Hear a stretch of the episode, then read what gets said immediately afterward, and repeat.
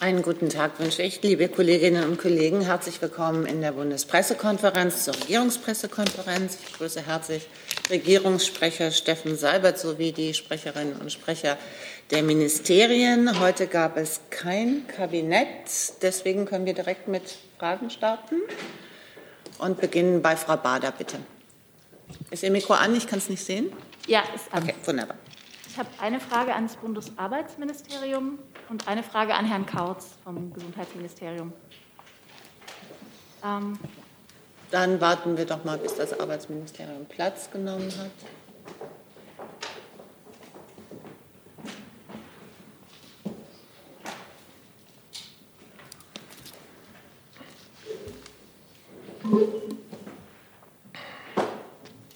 Frau Prühl, Ihr Ministerium arbeitet ja gerade die 3G-Regelung aus. Wie ist denn da, also am Arbeitsplatz, wie schaut da die, der aktuelle Stand aus? Soll es da womöglich Sanktionen geben, wenn dem nicht nachgekommen wird? Und die Frage ans Bundesgesundheitsministerium, Herr Buschmann ist gestern ja sehr vorgeprescht und hat gesagt, diese Testzentren könnte man sehr schnell wieder für die kostenlosen Bürgertests einrichten. Wie ist denn da der Stand für die Verordnung, die ja aus dem Bundesgesundheitsministerium kommen müsste? Ja, es ist in der Tat richtig, dass das BMAS gerade auf Bitten der mutmaßlich künftigen Koalitionsfraktionen da an einem Formulierungsvorschlag arbeitet. Der ist allerdings im Moment noch in Bearbeitung und all die Details, die Sie angesprochen haben, werden geregelt werden, sind aber noch nicht final geregelt. Frau Bader, zur Testverordnung. Äh, Sie wissen, das ist eine Ministerverordnung. Trotzdem stimmen wir diese Ministerverordnung äh, auch oder die, die, ähm, die Frage an sich stimmen wir mit ähm, den drei Fraktionen, äh, Ampelfraktionen ab. Ähm, unser Ziel ist, die Testverordnung so schnell wie möglich zu ändern. Wir hatten Montag bereits betont, dass der Minister es für sinnvoll hält, kostenlose Bürgertests wieder einzuführen. Zusatz? Frau Bader, kein Zusatz? Ja, ich hätte noch eine Nachfrage an Frau Prühl. Sind denn Sanktionen im Gespräch? Auch wenn Sie bearbeiten, gibt es ja einen Bearbeitungsstand? Ja, interne Prozesse, es wird geprüft und ähm, Ergebnisse bleiben abzuwarten. Herr Seib. Ja, ähm, da wir hier jetzt beim Thema der Pandemie sind, will ich ähm, vielleicht die Chance ergreifen, um nochmal auf ein Thema einzugehen, das in den letzten Regierungspressekonferenzen von Ihnen immer wieder nachgefragt wurde, die Frage einer Bund-Länder-Beratung. Und da möchte ich sagen, die, die Pandemie breitet sich ja, das, Zahlen, die, das zeigen die Zahlen in dramatischer Weise wieder aus. Alle politischen Akteure, ob in der geschäftsführenden Regierung äh, oder in den Parteien, die daran äh, arbeiten, eine neue Regierung zu bilden oder in den Landesregierungen, alle spüren doch die gemeinsame Verantwortung, das Leben der Bürger zu schützen und unser Gesundheitssystem für Überlastung äh, zu bewahren. Und das kann nur gelingen, wenn Bund und Länder sich eng abstimmen und wenn sie einheitlich vorgehen. Für die Bundeskanzlerin kann es also jetzt nicht darum gehen, ob eine Konferenz mit den Ministerpräsidenten und Ministerpräsidentinnen stattfindet, sondern wann diese Konferenz stattfindet. Und das muss aus ihrer Sicht schnellstmöglich sein. Sie ist dafür mit allen Beteiligten um Kontakt, um einen solchen schnellen Termin herbeizuführen. Hi, hier ist Tyler, ich filme das Ganze. Hier ist Thilo, ich äh, stelle dir die Fragen. Hier ist Hans, ich achte aufs Protokoll und stelle fest, wir sind unter drei. Heimliche Info nur für euch. Gar nicht so heimlich, kann man in den Infos lesen, wie man uns unterstützen kann. Nämlich per PayPal oder Überweisung. Weiter geht's. Herr Sandmann zu Corona? Ja, auch eine Frage an Herrn Seibert. Was muss denn jetzt abseits der ähm, MPK ganz konkret passieren, dass wir aus dieser ähm, Corona-Situation herauskommen? Und zweite Frage, der Virologe ähm, Drosten sagte gestern, dass es keine Politikberatung mehr gebe seitens Virologen in Richtung Bundesregierung. Stimmt das? Und wieso lässt sich die Bundesregierung in dieser Lage nicht mehr von Wissenschaftlern beraten? Also ich kenne die Äußerung von Herrn Drosten nicht, aber ich kann das so nicht bestätigen. Die Bundesregierung hat ihre äh, Pandemiepolitik immer äh, auch gemacht indem sie alles, was in der Wissenschaft und von den führenden Wissenschaftlern, äh, Virologen, Immunologen, äh, Vertretern des öffentlichen Gesundheitsdienstes dazu gesagt wird, auch aufgenommen hat äh, in den verschiedensten Formen. Die sind ja medial sehr präsent. Es hat immer auch wieder direkte Kontakte zwischen Vertretern der Bundesregierung und äh, solchen Fachleuten gegeben und das hat sich nicht geändert. Ich glaube, das Wesentliche, darauf ist ja auch schon viel gesprochen worden, ähm, das ganz Essentielle ist die Impfquote. Und wenn man sich die heutigen Zahlen anschaut oder die aktuellen Zahlen, dann sieht man, wir haben nicht nur diese enorm hohen äh, neu gemeldeten Fälle pro Tag, das waren jetzt fast 40.000, so viel hatten wir in keiner Phase der Pandemie bisher. Wir haben nicht nur wieder die enorme Zunahme an Hospitalisierungsfällen, an der Zahl der äh, intensiv äh, zu behandelnden, sondern wir haben eben auch ganz starke Unterschiede regional und die liegen im Wesentlichen an den Impfquoten. Wenn Sie mal äh, einen Blick auf die Sieben-Tage-Inzidenz der Neuinfektionen nehmen, Beispiel Sachsen, da kann man ja nach Geimpften und Nicht-Geimpften differenzieren. Bei die Gesamtinzidenz in Sachsen ist 480 plus minus, glaube ich. Ähm, die Inzidenz der Ungeimpften ist knapp 1100. Die Inzidenz der Geimpften ist knapp 80. So kann man es auf der Internetseite des Freistaats Sachsen nachlesen. Ein ähnliches Bild ergibt sich Bayern. Äh, Inzidenz bei den Ungeimpften 540, bei den Geimpften 60.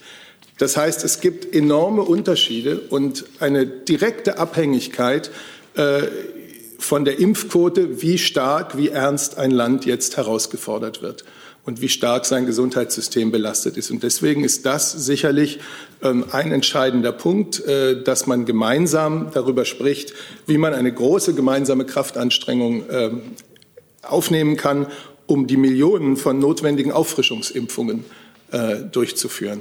Sie wissen, die ersten Beschlüsse dazu zwischen Bund und Ländern stammen noch aus dem August.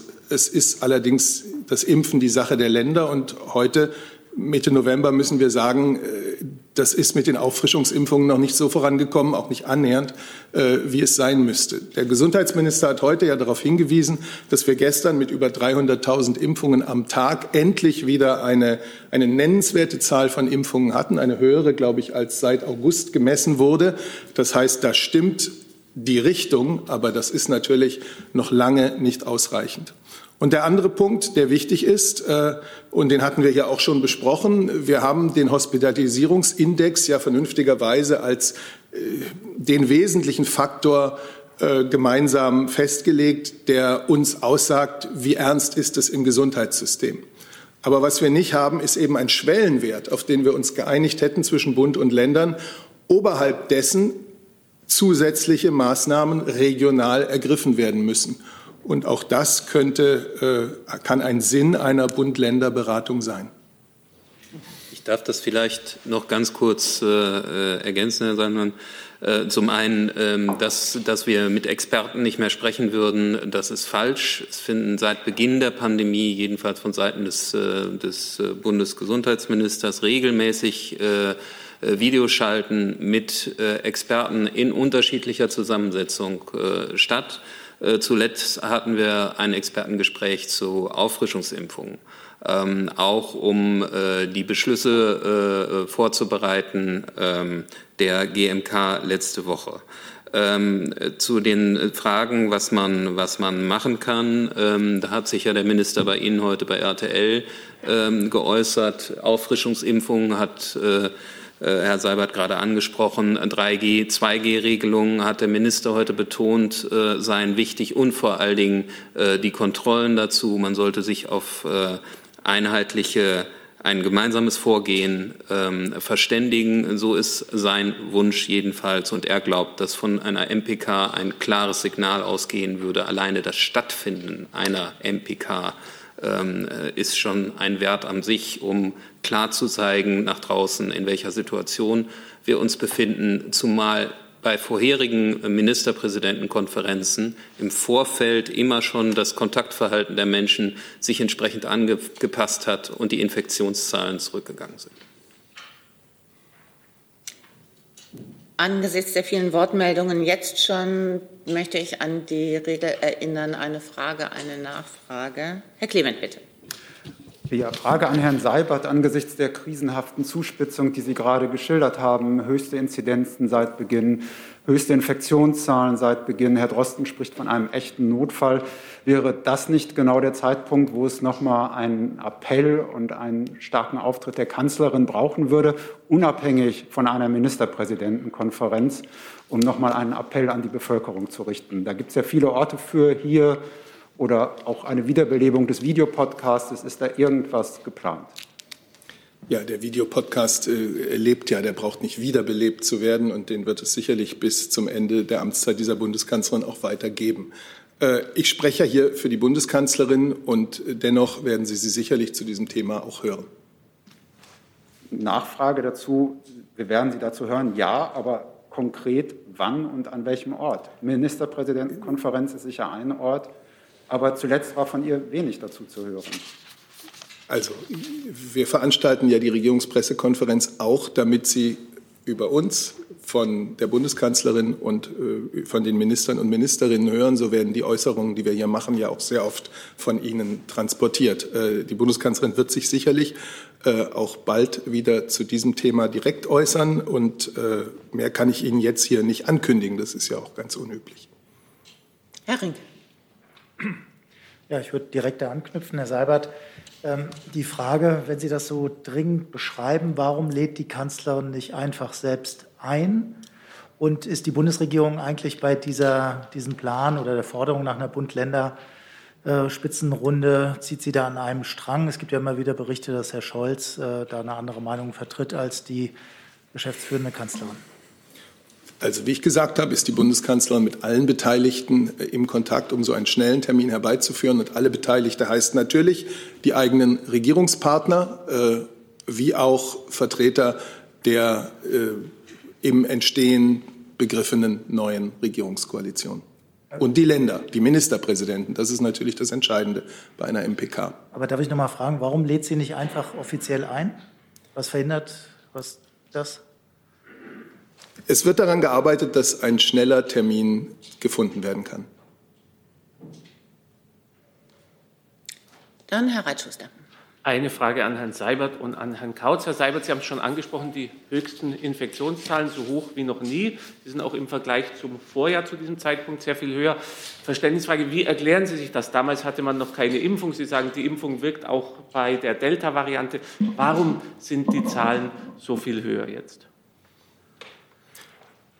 Das hat ganz entscheidend mit zwei Faktoren zu tun. Mit der Impfquote, dazu sage ich gleich was, und mit der besonderen äh, Ansteckungs, äh, dem besonderen Ansteckungspotenzial der Delta-Variante, die etwas anderes ist als das, was wir im vergangenen Winter gesehen haben. Es gab, das RKI hat das bereits im Sommer äh, klar und öffentlich gemacht. Es gab immer Modellierungen, die gesagt haben, bei einer Impfquote von 70, 75 Prozent äh, wird die Inzidenz sich wahrscheinlich im Winter so entwickeln. Bei einer Quote von 80 bis 85 die wir leider nicht haben, äh, wird sie entsprechend niedriger sein. Und wir haben nun mal die Impfquote, die wir haben. Damit sollten wir uns nie zufrieden geben, sondern sollten immer durch Aufklärung und Information weiter dafür werben, dass die gesteigert wird. Aber sie ist nicht zufriedenstellend und sie reicht nicht, um äh, der Wucht, mit der tatsächlich jetzt im Herbst, Winter, in, in dem wir alle wieder ähm, in geschlossenen Räumen sind, um der Wucht, mit der das Virus äh, sich verbreitet, eben genügend entgegenzusetzen. Hätten wir 10, 15 Prozent mehr Geimpfte, hätten wir eine deutlich niedrigere Inzidenz. Wir sehen es in Ländern ähm, Spanien, Portugal, Italien. Spanien hat eine, ich glaube, eine Inzidenz von 40 und eine, Impfquo eine Impfquote, die um 10, 15, vielleicht sogar 20 Prozent höher ist als unsere. Das ist der Zusammenhang. Ich kann das im Grunde nur bestätigen oder kurz zusammenfassen. Der Unterschied ist A, die Virusvariante. Die gab es nämlich im vergangenen Winter nicht. Die ist deutlich ansteckender. Und dann müssen Sie, das hatten wir Montag schon mal kurz besprochen, auch die Maßnahmen vergleichen. Die Maßnahmen sind deutlich äh, lockerer, deutlich zurückhaltender als im vergangenen Jahr. Deswegen hat der Minister immer gesagt, ähm, wer nicht geimpft ist, ähm, steckt sich mit ziemlicher Sicherheit in diesem Winter an. Zusatz? Viele Bürger sehen hier trotzdem diesen Widerspruch. Damals null Impfquote, heute eine hohe. Sie haben jetzt Faktoren genannt, die durchaus einleuchten. Sehen Sie da aber auch eigene Fehler, die hier beitragen könnten, zum Beispiel, dass Geimpfte ja nicht mehr so oft getestet werden und dass sie ja doch zum gewissen Grade das weiterreichen können. Also sind Sie da auch selbstkritisch? Haben Sie irgendetwas falsch gemacht, was zu dieser Entwicklung beigetragen hat? Also ähm, der Minister hat heute Morgen äh, gesagt, dass äh, die 3G-Regeln, also die, die, Ministerpräsidentenkonferenz hat sich ja, wie Sie wissen, ähm, äh, auf ein Konzept verständigt, ähm, wie man durch Herbst, sicher durch Herbst und Winter kommt. Äh, das ist zum einen eine äh, hohe Impfquote, das ist zum anderen 3G-Regeln äh, und die AH plus L-Regeln. Aber das Einhalten dieser Regeln, das wurde zum Beispiel äh, nicht ausreichend kontrolliert. Darauf hat der Minister äh, mehrfach hingewiesen. Dann Herr Fried, bitte. Herr Seibert, ich hätte noch mal eine Nachfrage, ähm, weil Sie gesagt haben, bei der Bund-Länder-Konferenz dann auch Vertreter der zu bildenden Koalition. Heißt das, dass die Vertreter ausreichen, die sowieso da qua ihrer jetzigen Ämter mit dabei sind, zum Beispiel der Vizekanzler oder auch Vertreter von Grünen und FDP in Form von äh, Mitgliedern der jeweiligen Landesregierungen, wie Herr Kretschmann, was die FDP wäre dann nicht dabei, oder sollen auch Vertreter der Bundestagsfraktionen von FDP und Grünen dann zusätzlich äh, dazu eingeladen werden? Ja, vielleicht, Herr Fried, haben Sie mich falsch verstanden oder ich hätte mich ähm, irgendwie missverständlich ausgedrückt. Also es geht schon um, den, äh, um eine Bund-Länder-Konferenz in dem Format, das wir alle in dieser Pandemie äh, immer wieder erlebt haben. Was ich gesagt habe, ist, dass die Bundeskanzlerin äh, mit allen Beteiligten im Kontakt ist. Und natürlich äh, sind das nicht nur Beteiligte, die äh, jetzt in der aktuellen Regierungskoalition vertreten sind, sondern auch äh, Beteiligte, die in der künftigen Koalition vertreten sein werden, die aber wiederum natürlich auch äh, durchaus Einfluss haben auf äh, Landesregierungen. So, ähm, ich kann Ihnen das Format jetzt nicht äh, genauer beschreiben, aber es geht eigentlich um eine klassische MPK. Die Bundeskanzlerin trifft sich mit den, äh, mit den Vertretern, mit den Chefs und Chefinnen der, der Landesregierungen. Wenn es da, wir sind jetzt erstmal dabei, einen möglichst schnellen Termin hoffentlich zu finden. Äh, jedenfalls drängt sie auf einen solchen. Äh, wenn es dann Abweichungen vom Format gibt, würde ich das noch bekannt geben. Das kann ich aber heute nicht tun. Eine kurze Zusatzfrage. Äh, wird die Bundeskanzlerin morgen an der Debatte im Bundestag präsent sein und wird sie auch teilnehmen? Also wird sie dort auch sprechen? Also das, ich kann Ihnen die Frage der Präsenz im Bundestag jetzt aus der, aus der Hüfte nicht sagen und äh, habe sonst auch nichts vorzu, äh, nichts anzukündigen, was das betrifft. Wenn, dann würde ich das nachholen. Herr Jung. Herr Sabet, äh, Herr Kotz hat ja gerade schon eine Ursache genannt, die deutlich lockeren Maßnahmen heutzutage. Genau deswegen rechnet Herr Drosten ja mit, Zitat, bis zu 100.000 weiteren Todesfällen durch Covid-19. Wie kann diese Bundesregierung diese deutlich lockeren Maßnahmen angesichts dieser Zahlen noch aufrechterhalten? Also zunächst einmal wissen Sie, dass es bei Bund-Länder-Konferenzen immer so war, dass die Umsetzung des Beschlossenen dann jedenfalls zum großen Teil von den Ländern zu übernehmen war und auch in deren Verantwortung steht. Äh, insofern ist die, kann die Frage nicht einfach sein, wie kann die Bundesregierung etwas aufrechterhalten. Wir haben in unserem föderalen äh, Staat die Pflicht, uns da auf äh, eine gemeinsame Linie zu einigen. Es ist gerade gesagt worden, ich glaube, das ist ganz wichtig, wir haben durchaus sinnvolle schützende Regeln. 3G im Zugang äh, zu vielen Teilen des öffentlichen Lebens ist sinnvoll und schützend. Es wird aber in vielleicht auch regional unterschiedlich sehr, un, sehr nachlässig zum Teil kontrolliert und dementsprechend auch eingehalten. Wenn man in ein Restaurant geht und da fragt keiner nach dem Impfzertifikat, werden wenige Leute das Gefühl haben, äh, sie müssten es vorzeigen von sich aus.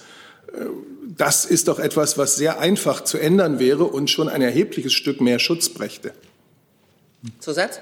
eine Sache, die die Länder ja nicht machen können, aber der, der Bund und die Bundesregierung wäre ja eine Impfpflicht. Herr Drosten sagt ja auch, das Idealziel müsse eine dreifach komplett durchgeimpfte Bevölkerung sein. Das passt auch zu den Forderungen der heutigen Leopoldina, die eine Impfpflicht äh, fordern.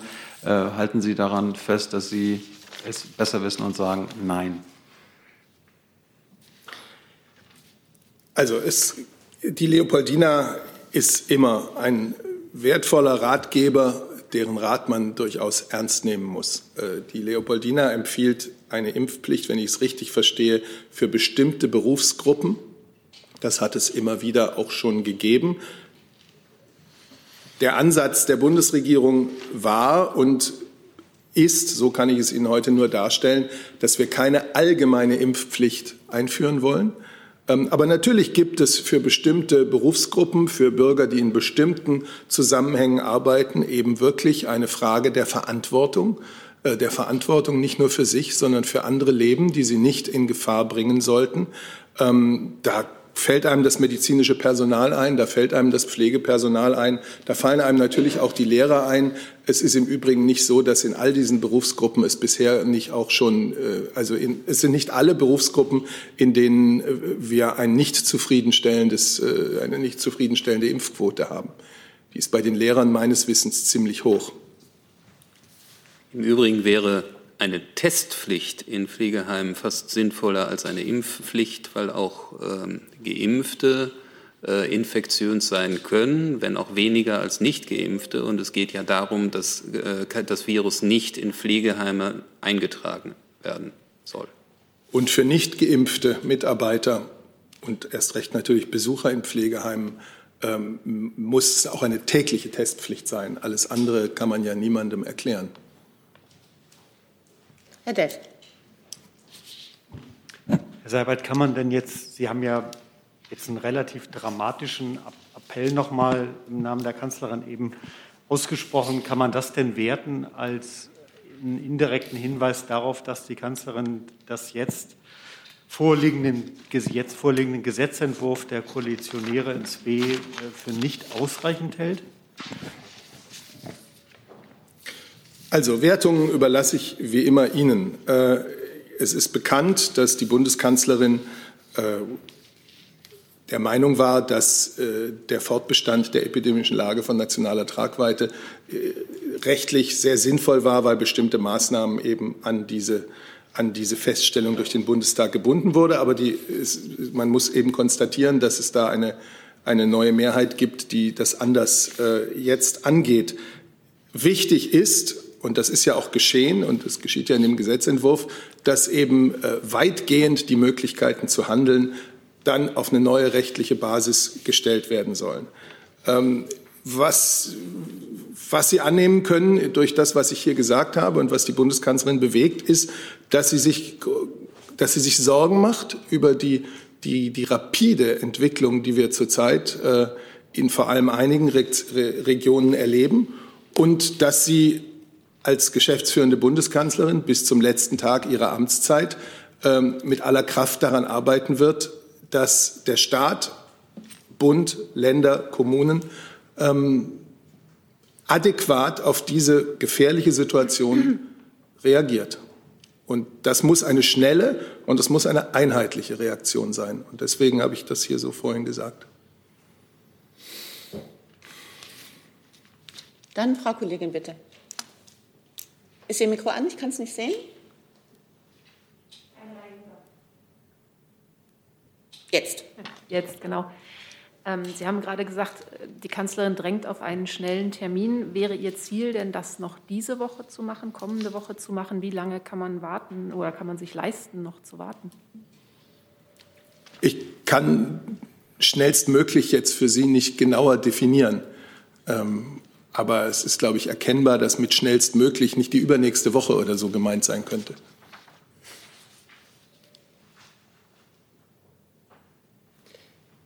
Dann Herr Jessen, bitte.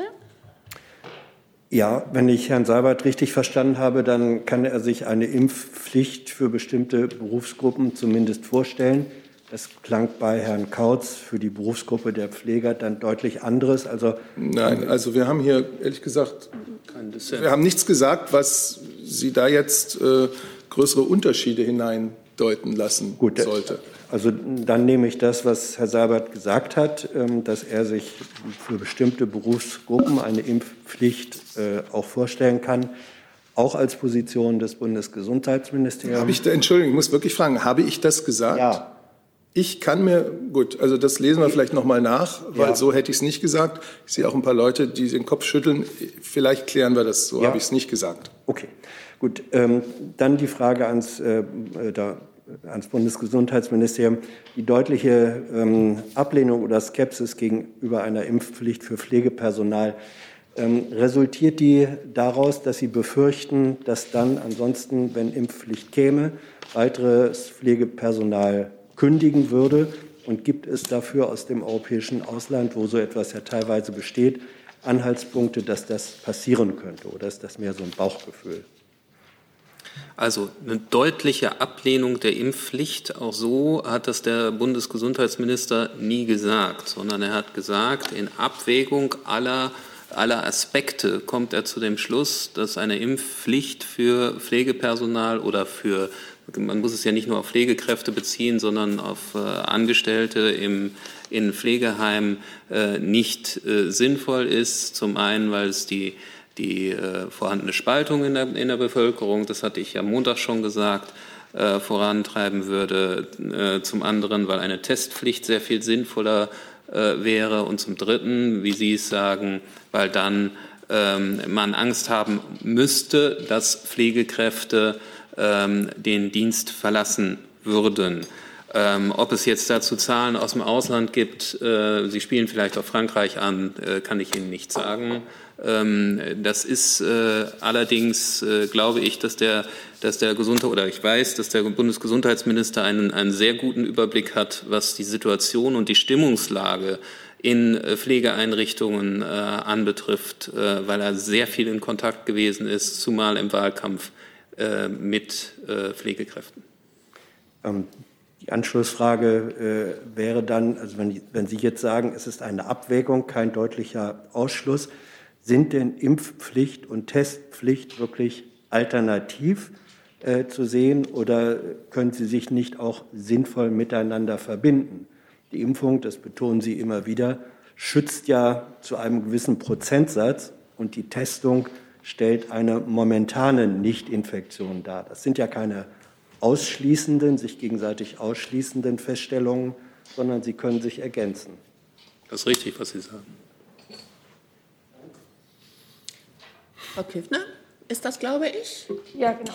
Ähm, Herr Seibert, Sie haben ja noch mal äh, geschildert, dass äh, Zeit wirklich ein Faktor ist. Äh, und Impfungen brauchen ja auch ihre Zeit, bis die überhaupt dann wirksam sind.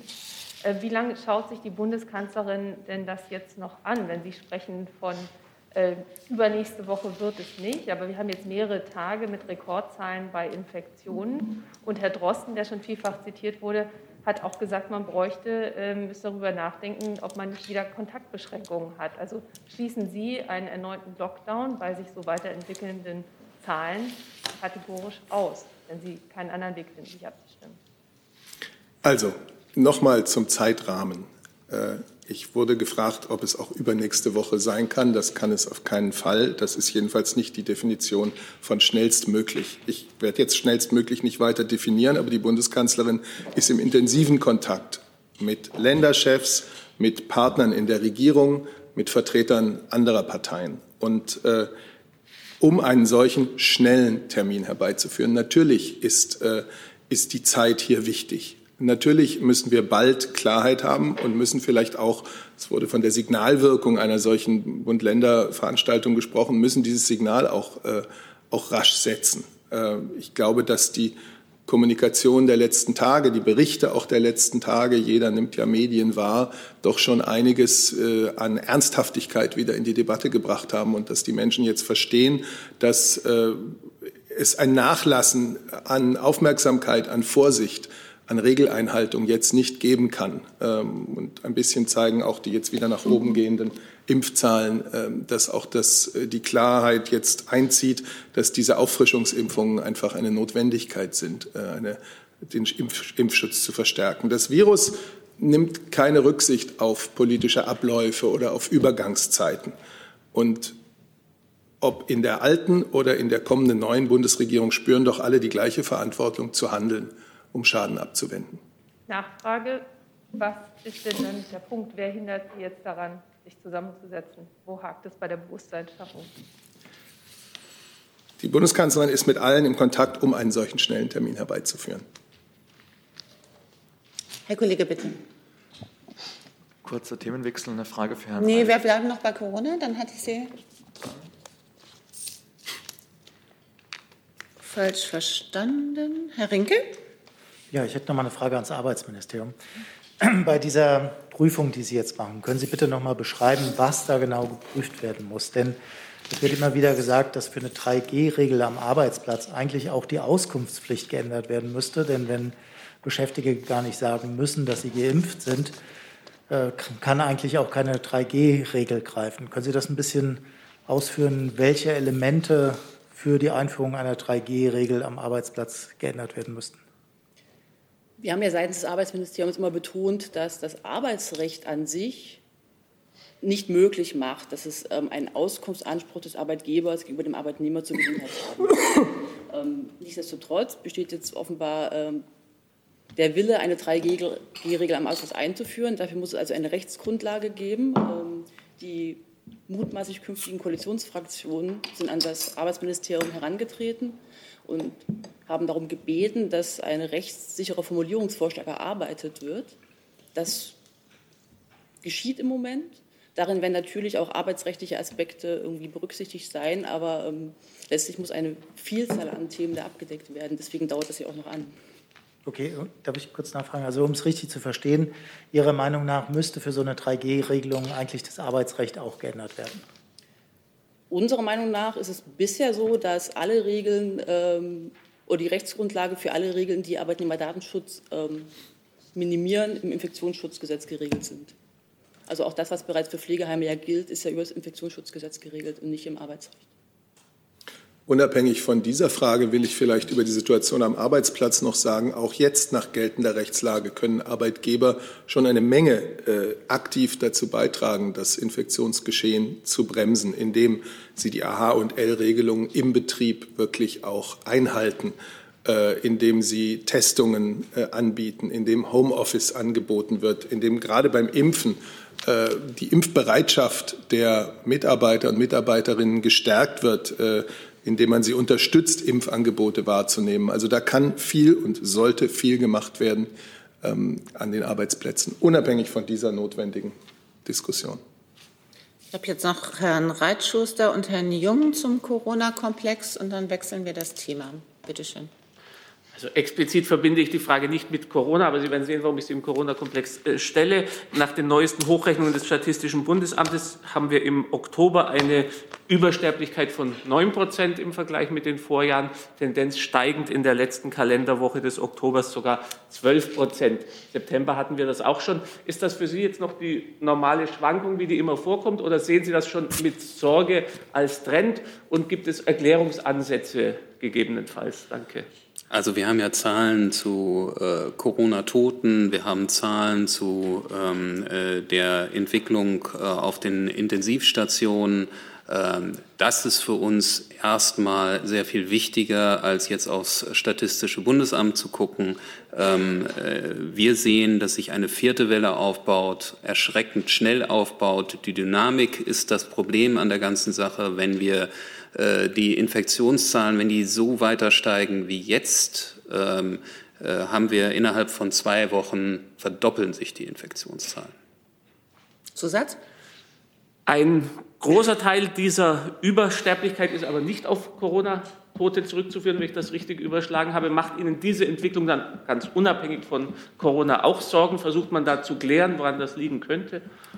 Solche, solche Zahlen werten wir natürlich immer aus. Ähm, äh, ich habe dazu keine, keine aktuellen Erkenntnisse, Herr Reitschuster, äh, Kenntnisse, aber ähm, das werten wir natürlich aus und werden sicherlich auch bewerten, äh, wie sich bei bestimmten Erkrankungen äh, die, die Zahl der Todesfälle entwickelt hat. Herr Jung. Also Sie betonten gerade, die Arbeitgeber können eine Menge beitragen zur Pandemiebekämpfung, aber sie müssen es nicht. Ist, ist der Kanzlerin die äh, Beitragspflichten der Arbeitgeber sind die aktuell der Kanzlerin, äh, aus Sicht der Kanzlerin ausreichend. Und äh, Frau Prühl äh, hat das BMAS die Forderung der Leopoldina von heute äh, wahrgenommen. Die fordern eine angemessene Regelung zur Offenlegung des Impfstatus. Äh, können Sie die Forderung noch mal kommentieren? Und sind Sie auch weiterhin gegen eine Testpflicht am Arbeitsplatz? Jetzt gibt es ja bisher nur eine Testangebotspflicht. Ich habe über das gesprochen, was schon nach derzeitiger Rechtslage in Betrieben an aktivem Infektionsschutz möglich ist und natürlich sinnvoll ist. Über die Rechtslage, was Arbeitgeber jetzt schon tun müssen, kann am besten die Kollegin aus dem BMAS informieren. Aber mir ging es darum, äh, in einer Zeit, in der darüber gesprochen wird, ob eine neue Rechtslage hergestellt wird, zumindest festzuhalten, dass schon jetzt, und ich glaube nicht, dass das überall auch durchgeführt wird, ähm, das Testen, das Impfen äh, in den Betrieben aktiv unterstützt werden kann und damit mehr Schutz für Mitarbeiter geschaffen werden kann gilt ja quasi seit Anbeginn der Pandemie ähm, sowohl eine Arbeitsschutzregel als auch irgendwie eine Corona-Arbeitsschutzverordnung, die mehrfach angepasst wurde, die zwischenzeitlich zum Beispiel auch mal die Angebotspflicht für Homeoffice vorsah, später sogar den Aufruf an die Arbeitnehmer, diesen Angebot ähm, auf Homeoffice auch wahrzunehmen. Diese Arbeitsschutzverordnung war ähm, gekoppelt auch an die ähm, epidemische Lage, nationale Tragweite. Ähm, jetzt soll dem Vernehmen nach auch diese Arbeitsschutzverordnung ähm, verlängert werden mit dem jetzt von den Koalitionsfraktionen ähm, geplanten Gesetzentwurf. Das heißt, es wird weiter die Testangebotspflicht in den Unternehmen geben, zweimal die Woche. Es wird weiter die Anforderung an die Unternehmen geben, Gefährdungsbeurteilung vorzunehmen und gemäß den Ergebnissen dieser Gefährdungsbeurteilung entsprechende Arbeitsschutzstandards in ihren Betrieben einzuführen. Ich hatte Sie aber nach der Testpflicht gefragt. Was ist da Ihre Haltung und die Forderung der Leopoldina zur Offenlegung des Impfstatus? Ähm, zur Forderung der Leopoldina kann ich jetzt nichts sagen. Und ähm, ob wir, das Ministerium hat bisher sich immer gegen eine Testpflicht allgemeiner Art ausgesprochen ähm, und sich auf die Angebotspflicht bezogen. Gibt es Fragen an das Arbeitsministerium zu anderen Komplexen? Sonst schlage ich vor, dass wir dann zurücktauschen. Dankeschön.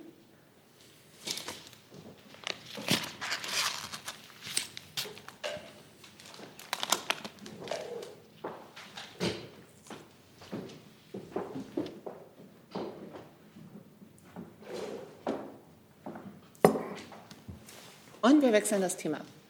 Herr Kollege. Es geht dann sowohl an Frau Sasse als auch an Herrn Seibert. Jetzt ist wahrscheinlich im November ein Europäischer Rat anberaumt, der, Diskussion, der diskutieren soll, ob Sanktionen für Belarus kommen. Das hat der Herr Morawiecki in der letzten halben Stunde verkündet. Jetzt haben, Wir können Sie leider kaum verstehen. Europäischer Rat diesen Monat wird wahrscheinlich außerordentlich anberaumt zum Thema Sanktionen Belarus. Jetzt wollte ich fragen, ob Sie sagen können, ob Frau Merkel heute im Gespräch mit Putin das schon angesprochen hat, einerseits und andererseits, ob Sanktionen auch für türkische äh, Airlines im Raum stehen. So, okay. Ähm, Europäischer Rat muss nicht automatisch Europäischer Rat auf der Ebene der Staats- und Regierungschefs heißen. Eine solche Information liegt mir jedenfalls nicht vor und es wäre dann auch am Ratspräsidenten Charles Michel dazu einzuladen. Aber wie gesagt, dazu liegt mir keine Information vor über die Thematik der Sanktionen haben ja die europäischen Außenminister sehr oft äh, ähm, und auch immer mit klaren Ergebnissen gesprochen. Die Bundeskanzlerin hat heute mit Präsident Putin tatsächlich telefoniert wegen der extrem besorgniserregenden Lage entlang der belarussisch-polnischen Grenze. Sie hat dabei noch einmal ganz klar gesagt, was da geschieht, nämlich die Instrumentalisierung von Menschen, von Migranten äh, gegen die Europäische Union durch das Regime in Weißrussland ist unmenschlich, ist völlig inakzeptabel. Und sie hat den russischen Präsidenten äh, gebeten, auf das Regime in Minsk einzuwirken. Das ist das, was ich Ihnen dazu sagen kann. Vielleicht ergänzend zum Thema äh, Sanktionen. Herr Seibert hat es schon gesagt. Ähm, am Montag werden sich die EU-Außenministerinnen und Außenminister noch einmal treffen, wie immer im monatlichen äh, Rhythmus. Und es ist geplant, die EU-Sanktionen gegen äh, Belarus auch zu erweitern.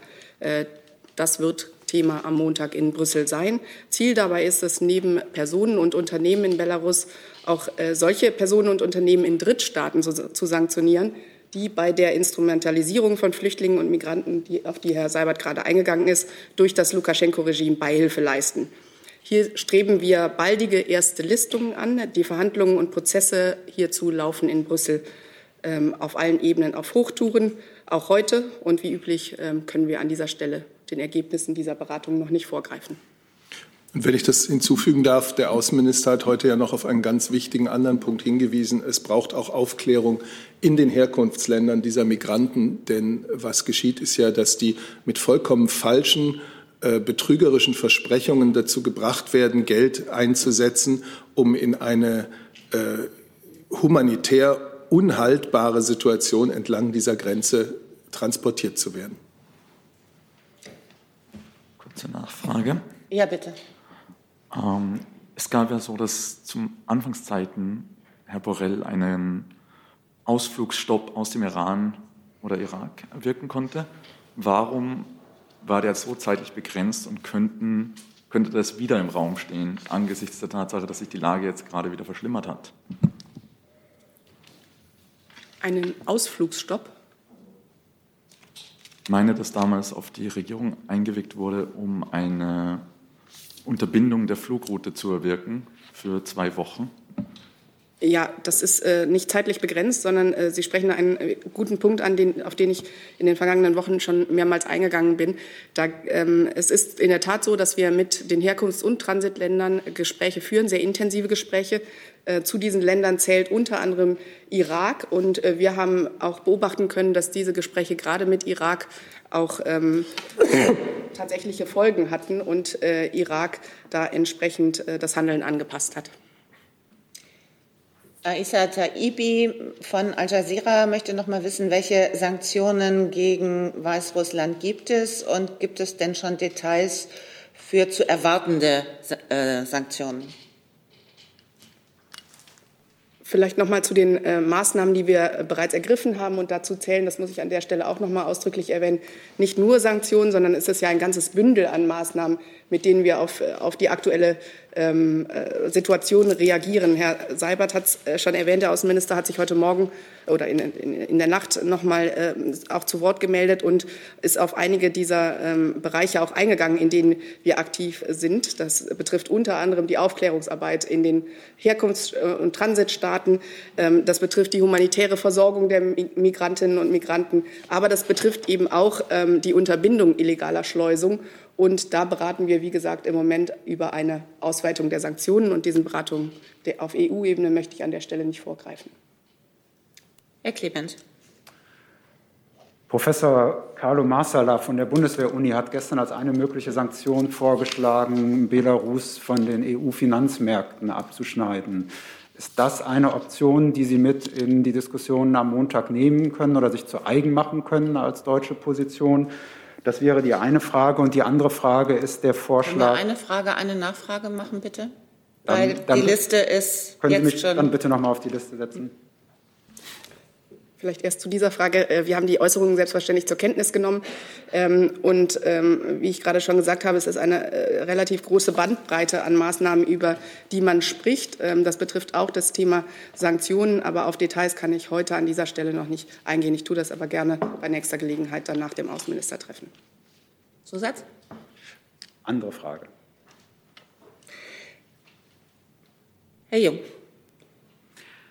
Ähm, Herr Sabatz, Sie sprachen ebenfalls von der Instrument Instrumentalisierung von Migranten an der Grenze. Äh, der österreichische Kanzler hat sogar davon gesprochen, dass äh, es eine Instrumentalisierung von Migranten als Waffe gegen die Europäische Union äh, gebe.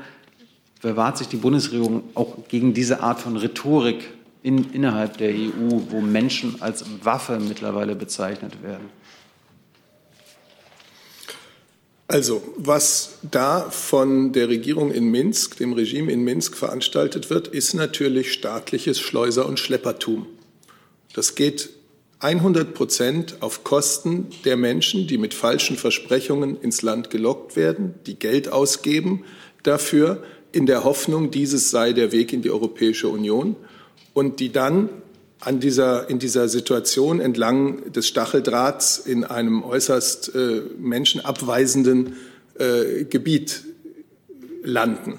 Und äh, das ist, das kann man gar nicht menschenverachtend genug nennen. Das ist eine, eine ganz schlimme äh, Haltung, die das Regime in Minsk da an den Tag legt. Das Ganze geschieht als hybrider Angriff auf die Europäische Union. Ähm, müssen jetzt nicht uns über einzelne Begriffe äh, unterhalten. Es ist ganz klar, dass auch die Menschen, die jetzt in dieser für sie verzweifelten Lage gelandet sind und manchmal zu verzweifelten Aktionen dann greifen, um über den Stacheldraht zu kommen, dass auch diese Menschen eine humanitäre Behandlung verdient haben, eine rechtsstaatliche und humanitäre Behandlung verdient haben. Das ist selbstverständlich. Nichtsdestotrotz steht dahinter das wirklich strengst zu verurteilende Verhalten des belarussischen Staatschefs. Ich habe mich aber explizit nicht auf die andere Seite und Herrn Lukaschenko bezogen, sondern auf das Verhalten und die Wortwahl innerhalb der EU, die ja Werte äh, vorgibt, die man hat.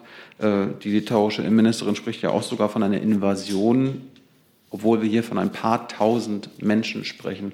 Verwahrt sich die Bundesregierung die, gegen diese Art von äh, auch rhetorischer Kriegsführung, die sie ja offenbar selber benutzt, also innerhalb der EU? Wo Menschen als Waffen bezeichnet werden, Herr Seibert?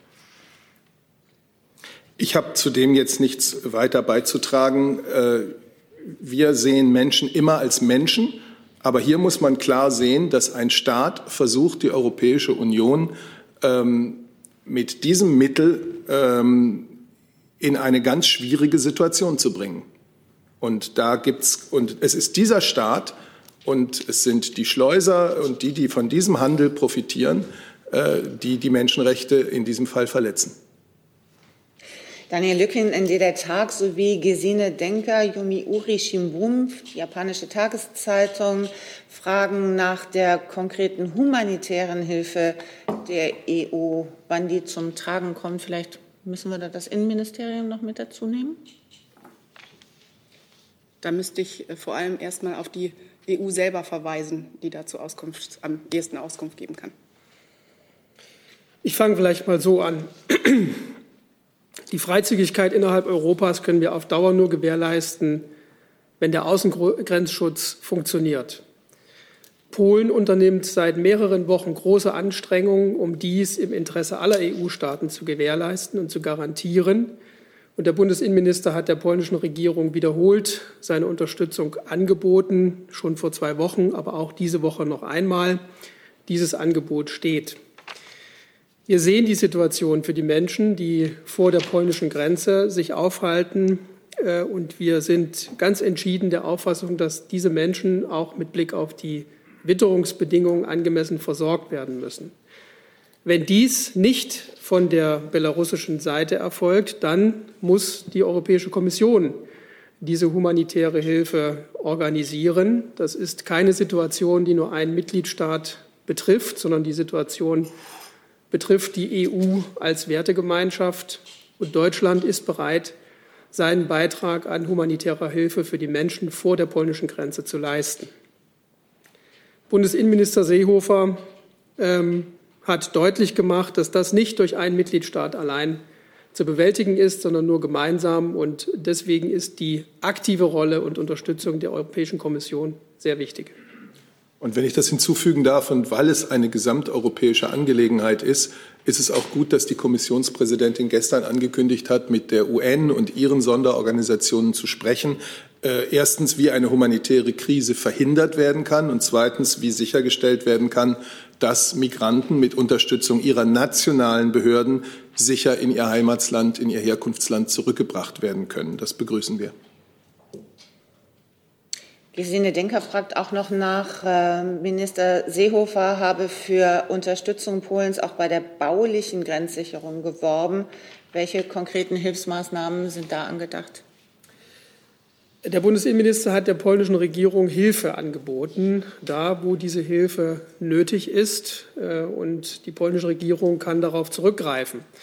Ähm, ich habe das eben deutlich gemacht, will es aber gern wiederholen. Wir sind ganz klar der Auffassung, dass die Situation, wie sie von äh, Belarus äh, provoziert wurde, die, die, jetzt viele Menschen betrifft, ähm, nicht dazu führen kann, dass der Außengrenzschutz in Frage gestellt wird. Und äh, ich hatte auch in der vergangenen Woche schon deutlich gemacht, dass die Einreise in die Europäische Union so geschehen muss, dass äh, die Einreisevoraussetzungen erfüllt sind und dass man nicht durch Wälder und über die grüne Grenze einfach unkontrolliert einreisen kann.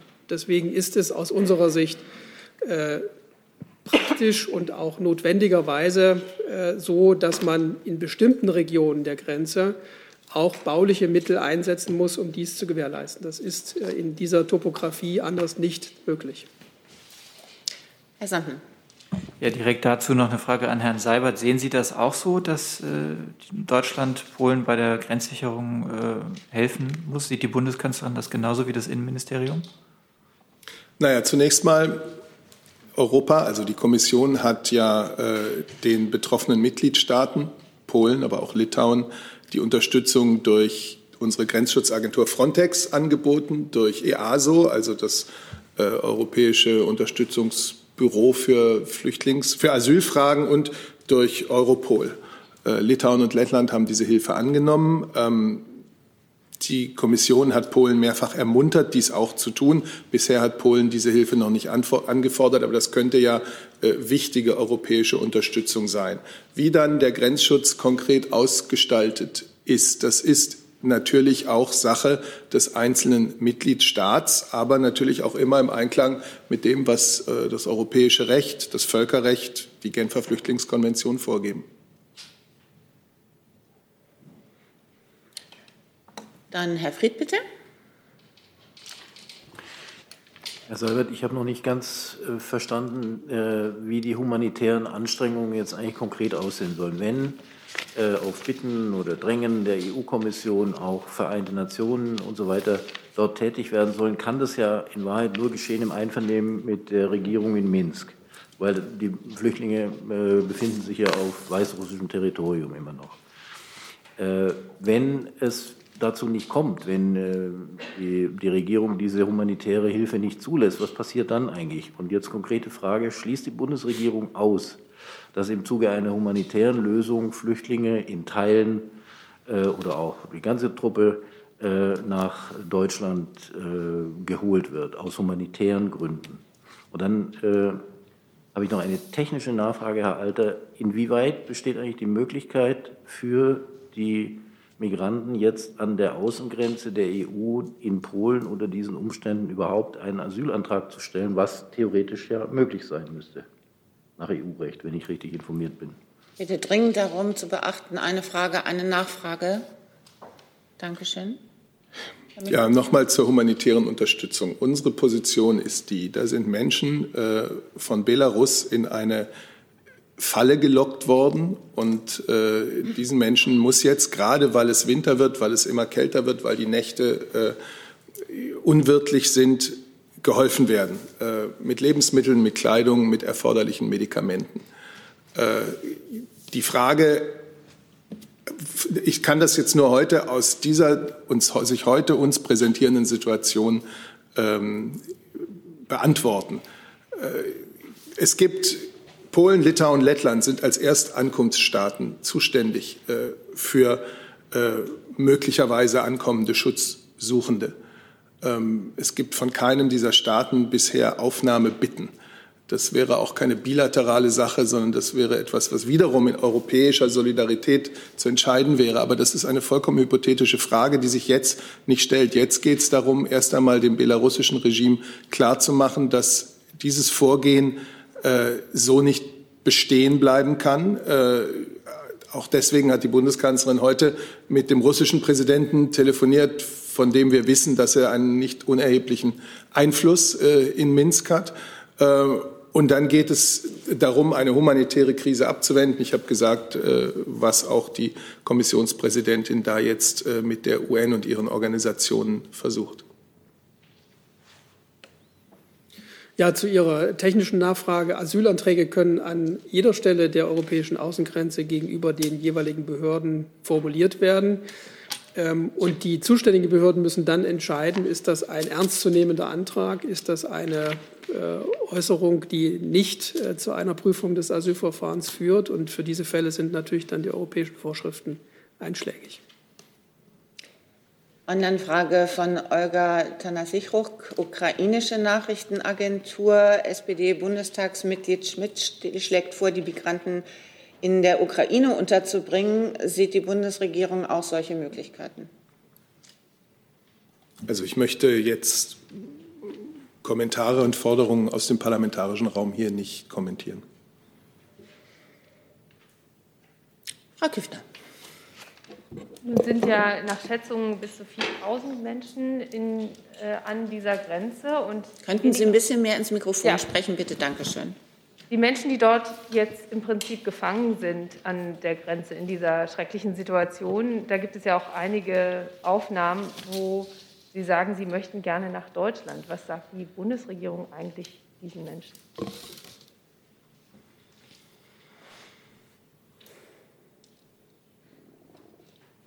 Ja, wollen Sie?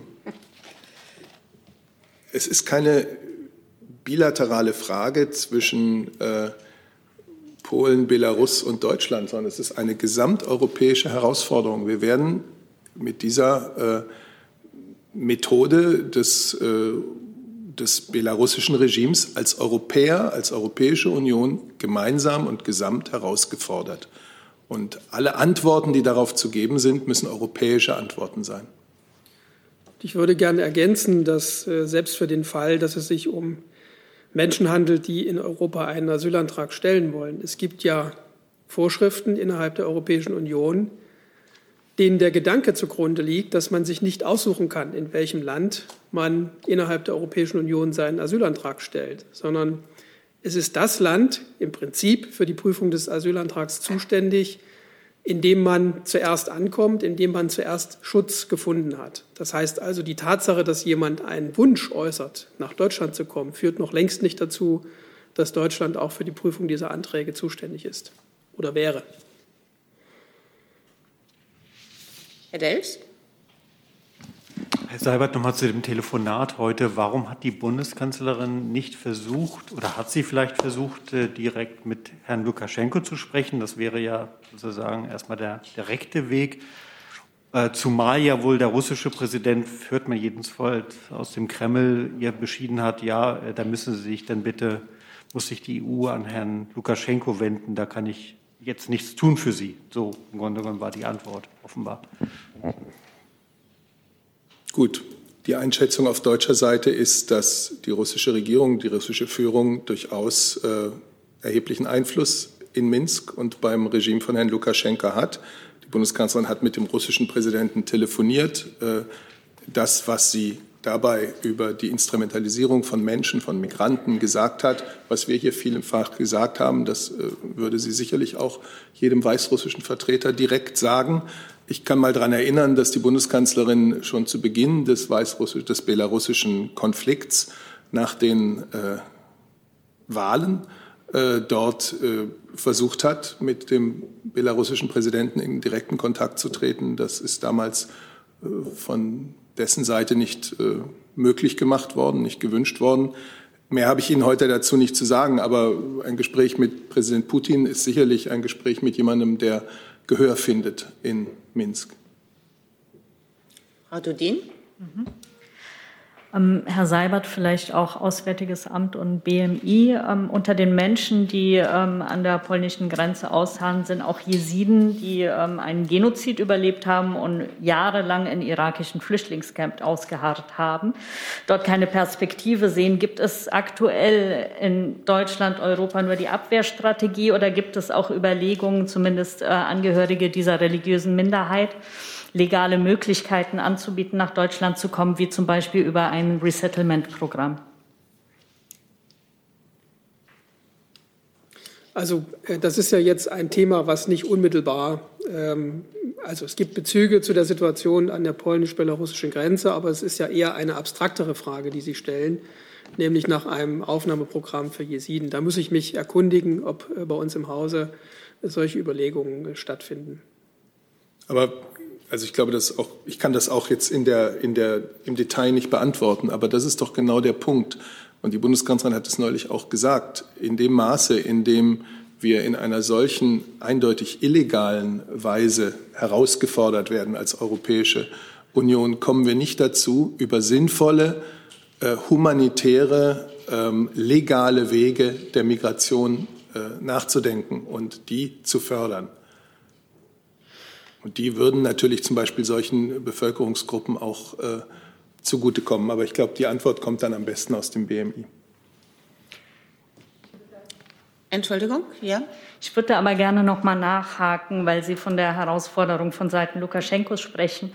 Die Kanzlerin hat in ihrer Regierungserklärung 2018 über die Fluchtbewegung drei Jahre zuvor gesagt, zur ganzen Wahrheit gehört auch, dass wir zu lange weggesehen haben, dass Schlepperbanden auf dem Rücken der Flüchtlinge illegale Fluchtmöglichkeiten gefunden hatten, die diese Menschen in ihrer vollkommenen Hoffnungs- und Perspektivlosigkeit genutzt haben. Haben Sie diesmal auch zu lange weggesehen, gerade bei dieser Gruppe? Also es sind ja eine ganze Menge Jesiden glücklicherweise auch in Deutschland angekommen, haben hier Schutz und Sicherheit gesucht. Die Aussage der Bundeskanzlerin bezog sich auf das, was vor der Zeit 2015 lag, als die sehr hohen Zahlen von Flüchtlingen und Migranten hier bei uns ankamen, nämlich ein nicht genüg, dass wir nicht genügend äh, beachtet haben, was sich in den Einrichtungen und Lagern der syrischen Flüchtlinge außerhalb Syriens abspielte, dass dort äh, die Versorgung knapp geworden war und dass dort eine eben zunehmend äh, desaströse Situation entstanden war. Darauf wird man immer wieder achten müssen. Und mehr kann ich dazu nicht sagen. Natürlich müssen wir die Lehren äh, von damals ziehen und ich denke, dass wir sie in vielen Bereichen auch gezogen haben. Herr Jörgwer. Ja, hat sich schon teilweise erledigt. Aber äh, Herr Seibert, Sie sagten, die Kanzlerin hat nach den Wahlen in Belarus äh, versucht, mit Lukaschenko zu sprechen. Äh, gibt es denn Überlegungen, nochmal mit ihm zu reden? Oder generell gibt es auf irgendeiner Arbeitsebene irgendwelche Kontakte zu belarussischen Behörden, meinetwegen zu der belarussischen Botschaft in Berlin? An das Auswärtige Amt. Also, was die Bundeskanzlerin betrifft, berichte ich über ihre Kontakte, nachdem sie stattgefunden haben. Das Gleiche gilt für das Auswärtige Amt. Ja, die Frage war, ob es Kontakte gibt auf irgendeiner Arbeitsebene zu diesem. Kon Kontakte zur Regierung in Belarus gibt es selbstverständlich immer. Wir haben unsere Botschaft in Minsk arbeitet weiterhin ganz normal, normal und unterhält auch weiter Kontakte zur Regierung in Belarus. Herr Reitschuster? Eine Frage an Herrn Alter. Es gibt Medienberichte, wonach die polnische Polizei einen Bus mit deutschen Flüchtlingsaktivisten unweit der Grenze zu Belarus aufgegriffen hat, der offenbar das Ziel hatte, die illegal nach Deutschland zu bringen. Ist Ihnen das bekannt? Sind Ihnen andere solche Vorgänge bekannt oder Absichten? Und wie gehen Sie damit um? Vielen Dank. Ja, der Vorgang ist bekannt. Wir haben auch in der vergangenen Woche oder Anfang dieser Woche darüber schon mal gesprochen, ähm, dass äh, es äh, eine private Initiative gibt, die darauf abzielte, äh, zunächst einmal äh, Hilfsgüter in die Region zu bringen und dann auf dem Rückweg ähm, Menschen, die über die Grenze gekommen sind, nach Deutschland zu befördern. Wir haben uns dazu geäußert, dass das äh, nicht den Verfahrensmechanismen innerhalb der Europäischen Union entspricht und dass für ein solches Vorgehen unautorisiert auch keine Zustimmung erteilt werden kann. Zusatz? War das ein Einzelfall oder haben Sie Erkenntnisse, dass es da auch andere Organisationen gibt, die das planen? Es gibt im Moment äh, diesen Fall, der uns zur Kenntnis bekommen, gekommen ist. Ob es darüber hinaus Aktivitäten gibt, ist mir jetzt explizit nicht bekannt. Wir müssen ein bisschen auf die Zeit achten, Herr Rinke. Ja, eine kurze Nachfrage, Herr Auswärtiges Amt. Ähm, Frau Sasser, Sie hatten ja vorhin ähm, positiv auf Irak verwiesen. Es geht nochmal um die Flüge, die die ähm, Menschen nach Belarus bringt. Aber es gibt ja gleichzeitig Berichte, dass zig neue Flüge von Istanbul aus angeboten werden. Also wie ist Ihre Einschätzung der Kooperationsbereitschaft der türkischen Regierung? Äh, nutzt die diese Lage ebenfalls aus oder ist die kooperativ? Also vielleicht über äh, die Türkei hinausgehend möchte ich noch mal den Punkt machen, Entschuldigung, dass ähm, wir äh, tatsächlich in enger Abstimmung auch mit der EU-Delegation bereits äh, seit September äh, sehr intensive äh, Gespräche führen mit allen Herkunfts- und Transitländern. Ähm, dabei ist unser Ziel, dass die angesprochenen Regierungen die Reisezwecke von Ausreisenden nach Minsk genauer prüfen und auch natürlich die eigene Tourismus- und Airline-Industrie in den Blick nehmen. Gespräche haben wir beispielsweise ähm, mit äh, Vertretern von Pakistan geführt, auch von der Türkei, auch von den Vereinigten Arabischen Emiraten, Jordanien, Irak, der Demokratischen Republik Kongo, Kamerun, Nigeria und Tunesien. Ich zähle diese Länder auf, damit Sie sehen, dass wir äh, da tatsächlich sehr umfassend tätig sind und ganz ähm, präzise zu Irak und Jordanien hatte ich mich ja auch schon an dieser Stelle am Freitag, den 28.10. geäußert. Zusatz? Nachfragen. Die Frage zielt ja speziell jetzt auf die Türkei und neue Flüge, die von dort aus angeboten werden. Interpretieren Sie das als unfreundlichen Akt? Haben die die Bitten der Bundesregierung nicht befolgt oder wie erklären Sie sich das?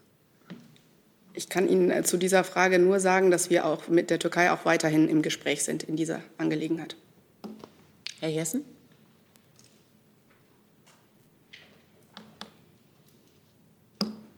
Ich kann es nicht sehen. So, jetzt, Jetzt ist es an. Okay, danke.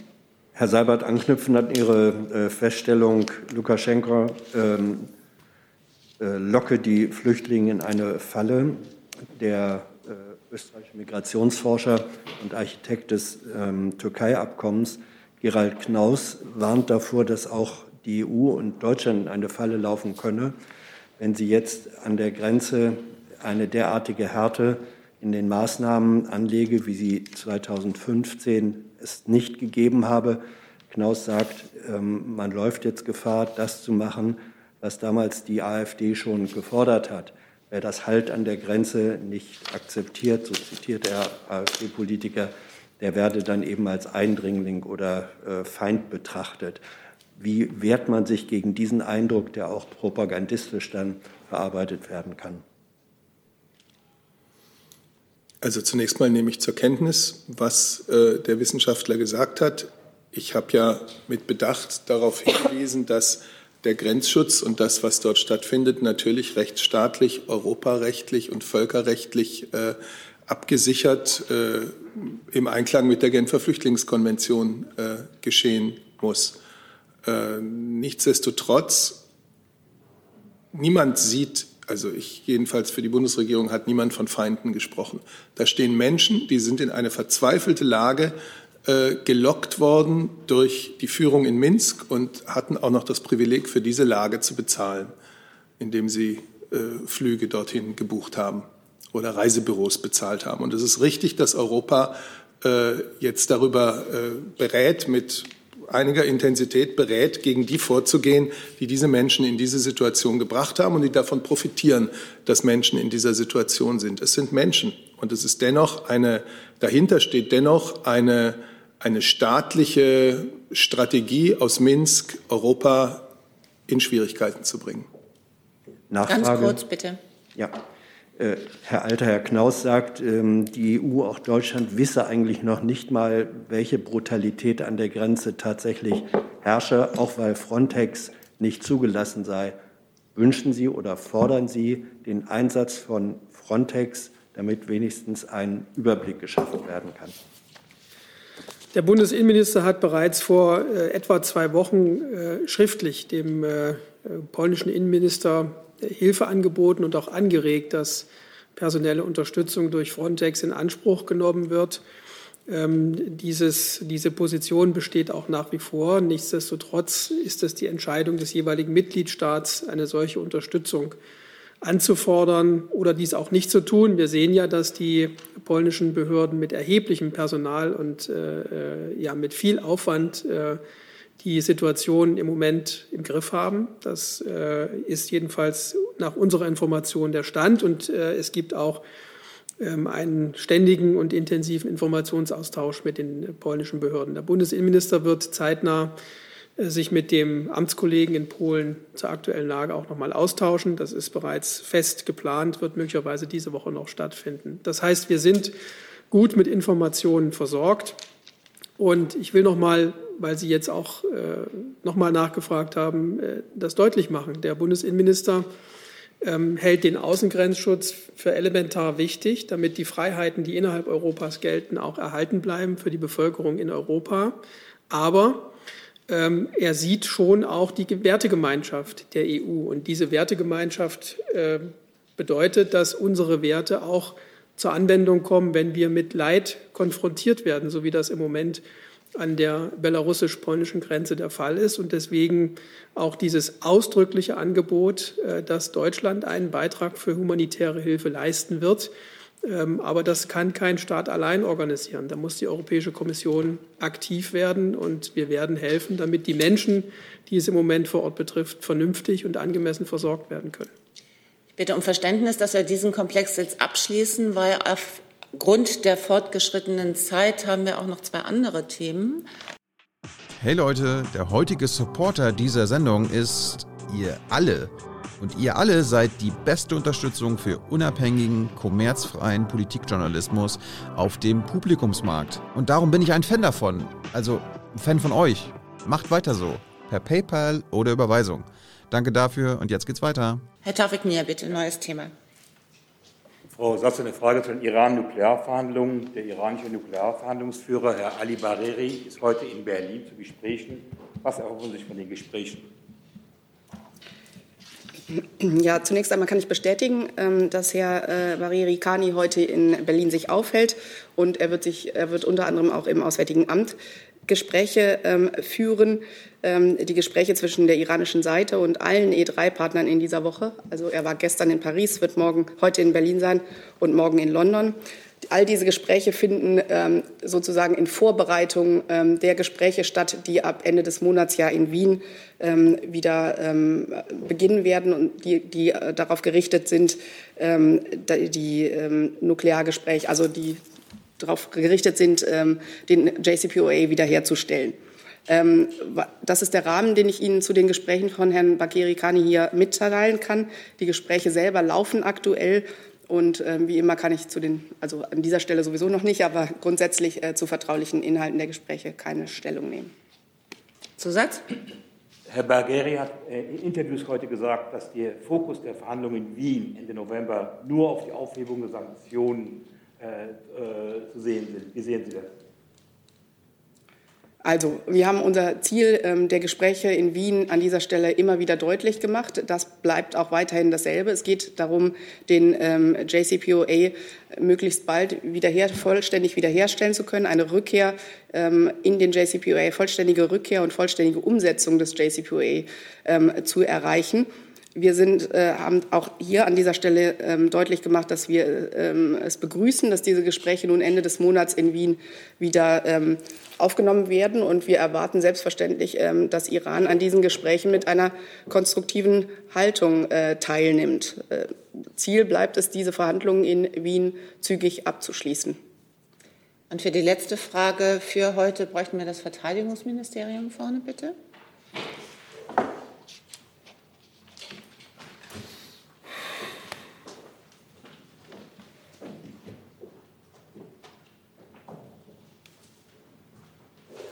Frage kommt von Daniel Lüken, ND der Tag. Im Namen der afghanischen Fluglotsen, deren Arbeitsverträge zuletzt weiterhin in der Verteidigungsministeriumsprüfung waren, wird nun geklagt. ARD Kontraste hat darüber berichtet. Es gibt die Auffassung, die Verträge bestünden fort. Wie ist der Prüfungsstand im Ministerium?